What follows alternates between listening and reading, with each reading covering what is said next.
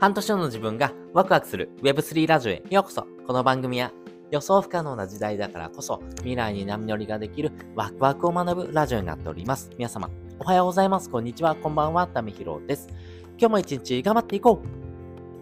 うということで今回はですね、投資家が S&P500 をおすすめする3つの理由についてお話ししたいなというふうに思っております。皆さんはですね、投資を始めていらっしゃいますが、えー、基本的にですね、お金のリテラシーというものがですね、これからを生きる上ではめちゃくちゃ大事になっていきます。その時にですね、お金についてですね、えー、基本的なですね、知識として持っといてほしいなというふうに思っています。お金っていうのは大体4つに分かれてまして、えー、消費、浪費、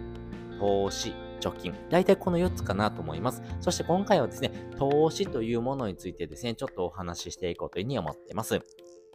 いやいやいや、それを話してるためひろさんはどうなのってこと言われそうなので、先にですね、私のですね、えー、履歴からお話しするとですね、えー、私はですね、えー、積立 NISA ってものをやっています。えー、積立 NISA はですね、2018年の4月からスタートしてるんですけども、えー、私はですね、2018年の5月からスタートしてます。なので、まあ、丸5年はやってますね。もう6年目に入ってるというところです。なので、まあ、それぐらいのですね、投資歴がありますんで、まあ、私がですね、今までやってきた失敗とかですね、あ、こうやったらよかったなっていうとこと踏まえてですね、やっぱり S&P500 ってものがですね、えー、めちゃくちゃ大事になってくる。やっぱりここの考え方はですね、えー、皆さん持っといた方がですね、いいのかなというところにですね、やっぱり行き着きましたんでね、まあそこのですね、S&P500 をなぜお勧めするのかというところについてですね、えー、簡単に3つのポイントでお話ししていこうというふうに思ってます。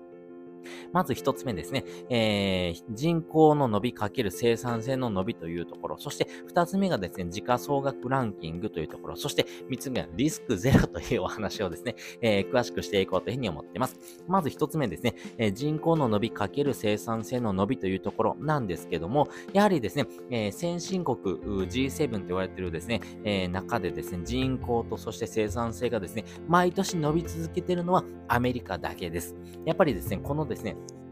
人口の伸びというところ、そして生産性の伸びというところがですね、めちゃくちゃ経済にですね、えー、プラスの影響をですね、与えていきます。えーえ日本とですね、えアメリカのですね、比較をしていくとですね、え2018年の時点ではですね、え人口がですね、え3.6倍の差があります。それがですね、2030年になると4倍、そして2050年になるとですね、4.6倍のですね、人口の差になっていく。まあ、これだけですね、アメリカは人口は伸びていくのに、日本はどんどんどんどん人口が下がっていくというところですね。それに加えてですね、実質のですね、GDP って言われてるですね、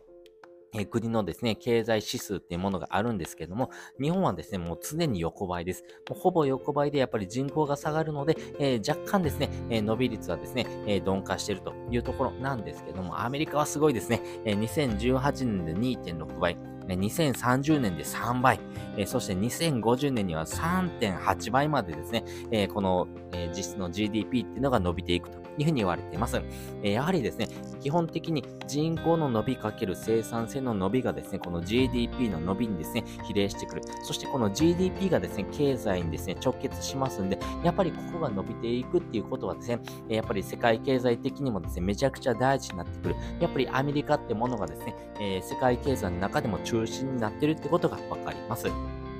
その上で2つ目ですね、時価総額ランキングというところがあります。これですね、よくですね、えー、テレビとかでもですね、放送されるんですけども、1989年とですね、えー、今年2023年を比較した時にはですね、えー、1989年はですね、えー、50社のですね、ランキングがあったうちですね、32社がですね、日本でした。まあね、日本でもですね、えー、有数のですね、企業がですね、えー、そこにランキングしてるんですね。例えばですよ、えー、日本で言うんだったら、えー、そうだな、じゃあ NTT とかですね、えー、ありますよね。あとはですね、えー、日本工業銀行とかですね、住友銀行とか、やっぱり銀行系とかが強かったですね。えー、そういった中でですね、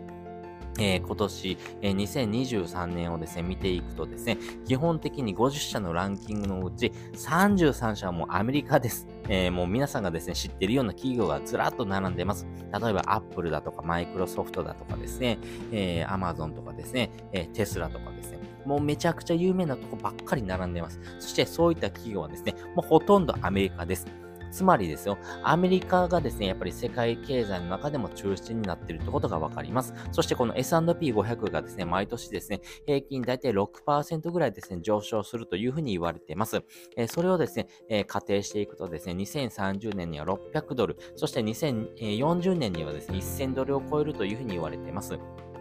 まあ、つまりですね、やっぱりこの時価総額ランキングっていううちのですね、33社がですね、もうアメリカなので、アメリカ経済を見てですね、えー、この S&P が伸びるかどうかっていうのがですね、もう決まってくるというところです。なので、アメリカ経済を見ながらですね、えー、これから伸びていくのかっていうところとですね、えー、現時点ではですね、やっぱりアメリカ経済がですね、世界のランキングの中でもですね、え、中心になっています。もう半数以上がアメリカの企業なので、ぱりこのアメリカの企業のですね、えー、まあ動向っていうものがですね、え直結する、まあ、この S&P500 にですね、直結しますよということになっていきます。その上で最後ですね、リスクゼロというところです。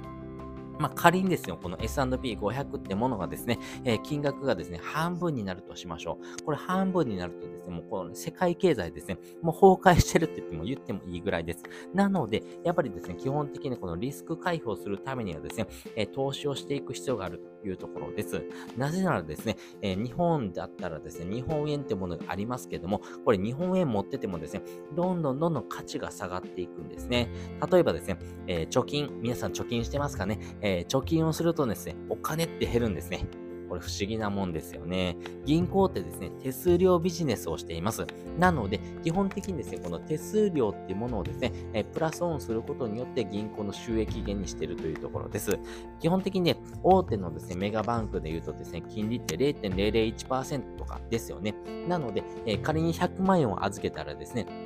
1年後に金利としてですね、えー、10円とかもらえるようなですね、形になってます。でも ATM とかですね、えー、お金引き出すとですね、100円とかですね、えー、かかってきますよね。あとは振り込みするときのですね、手数料とかめちゃくちゃかかりますよね。えー、1個の銀行でもですね、海外からの送金とかになってくるとですね、手数料だけで2500円とか取られますからね、めちゃくちゃ手数料っていうものをですね、主軸にしているようなビジネスになってます。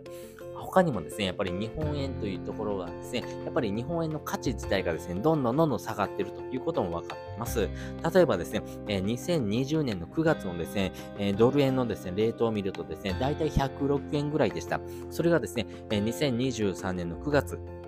見ていくとですね、だいたい147円とかになってますね。え、つまりですね、この3年間でですね、えー38%、約4割ぐらいのですね、日本円の価値がどんどんどんどん下がってるということです。なので、日本円を持っているだけではですね、やっぱり賄いきれない、やっぱり、日本のですね、収益源ってものがですね、どんどんどんどん減っていく。そして、日本のですね、これからの伸びっていうのもですね、鈍化していくってなった時にですね、日本円だけ持っててもですね、え私たちがですね、生活ができるかっていうと、生活がもうですね、怪しい。これはですね、将来暮らしていけるのかどうか、みたいなとこになっていきます。なので、投資をしましょうということですね。投資をすることによって、投資でですね、え、プラスの利益っていうのがですね、え、出やすいというふうに言われています。私でもですね、え、積み立て NISA やってですね、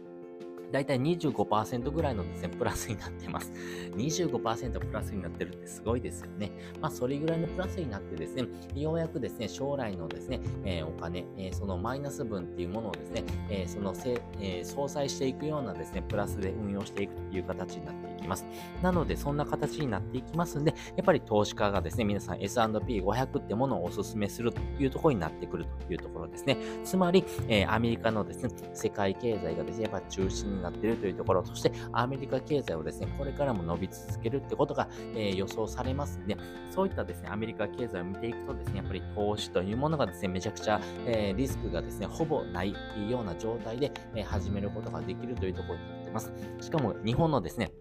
え政策の中でも積み立て NISA とか iDeCo とかですね、え国がですね、金融商品をですね、選んで、えいらないものを省いてですね、えー、ローリスク、ローリターンでですね、運用できるようなですね、形まではですね、えー、政策としてですね、スタートされています。なので、これからもですね、この積み立て NISA とか iDeCo とかを使ってですね、えー、投資を始めていくときにはですね、やっぱり S&P500 ってものをですね、えまずはですね、えー、ベットをしておく。まあ、これをですね、え一択にしておいてもですね、えまあ、間違いがないのかなというところになっております。ということで、今回はですね、えー、投資家がですね、S&P500 をお勧めする3つの理由についてお話をさせていただきました。